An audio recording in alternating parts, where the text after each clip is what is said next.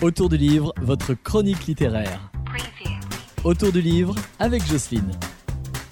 Bonjour, aujourd'hui je suis avec Jean-Michel Bérère, qui est auteur, qui est venu très gentiment à la bibliothèque de Sainte-Foy-l'Argentière nous parler de ses livres. Bonjour. Bonjour.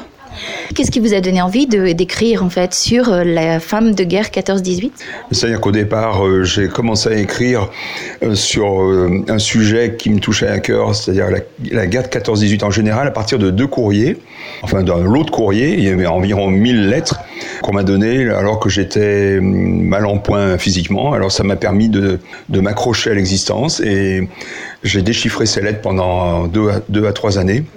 Je les ai transcrites minutieusement, je les ai classées, et petit à petit, euh, j'ai essayé de retrouver les, gens qui étaient concernés par ces courriers. On était dans les années 80, donc il y avait encore beaucoup de...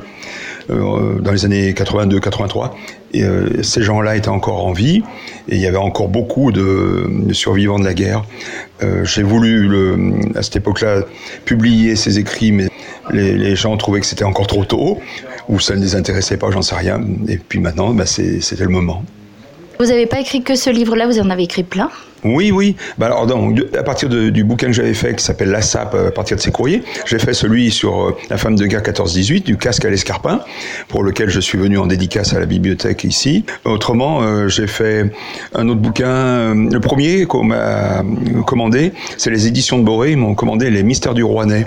Alors, et à partir de ce moment-là, ben, j'ai pas eu beaucoup, comme je suis ancien marchand d'antiquités et collectionneur de bouquins anciens, je n'ai pas eu à faire beaucoup de pas pour aller ailleurs que, enfin, dans ma propre bibliothèque et trouver tous les documents qu'il fallait pour d'abord rédiger ce bouquin sur le mystère du Rouennais et puis pour en faire un autre qui était euh, un amour d'enfant, on va dire. C'est retrouver les traces euh, des premiers Templiers, à commencer par Hugues de Payen, dont le vrai nom est Hugues de Pagan, qui est natif de Mai, dans le forêt.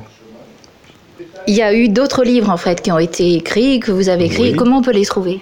On peut trouver mes livres, parce que j'ai transcrit pas mal de choses, des manuscrits, puis j'ai fait d'autres bouquins aussi de mon cru, euh, non seulement non, non, seulement en histoire, mais j'ai écrit beaucoup aussi sur la Révolution française, mais euh, je suis un peu le pourfendeur des idées reçues et puis de de l'histoire classique, celle qui est apprise à l'université. Je, je je suis pas universitaire du tout.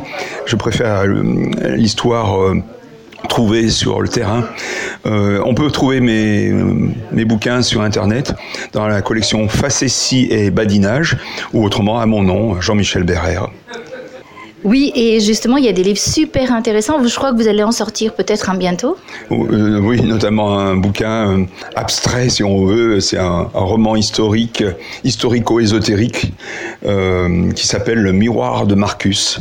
C'est euh, en fait une base historique et une base scientifique sur la réflexion, mais la réflexion dans tous ses sens la réflexion du miroir et la, réflexion du marchand que je suis, qui se trouve euh, entre vie et la mort, ce qui est euh, quelque chose qui m'est arrivé, donc c'est autobiographique comme je l'ai dit.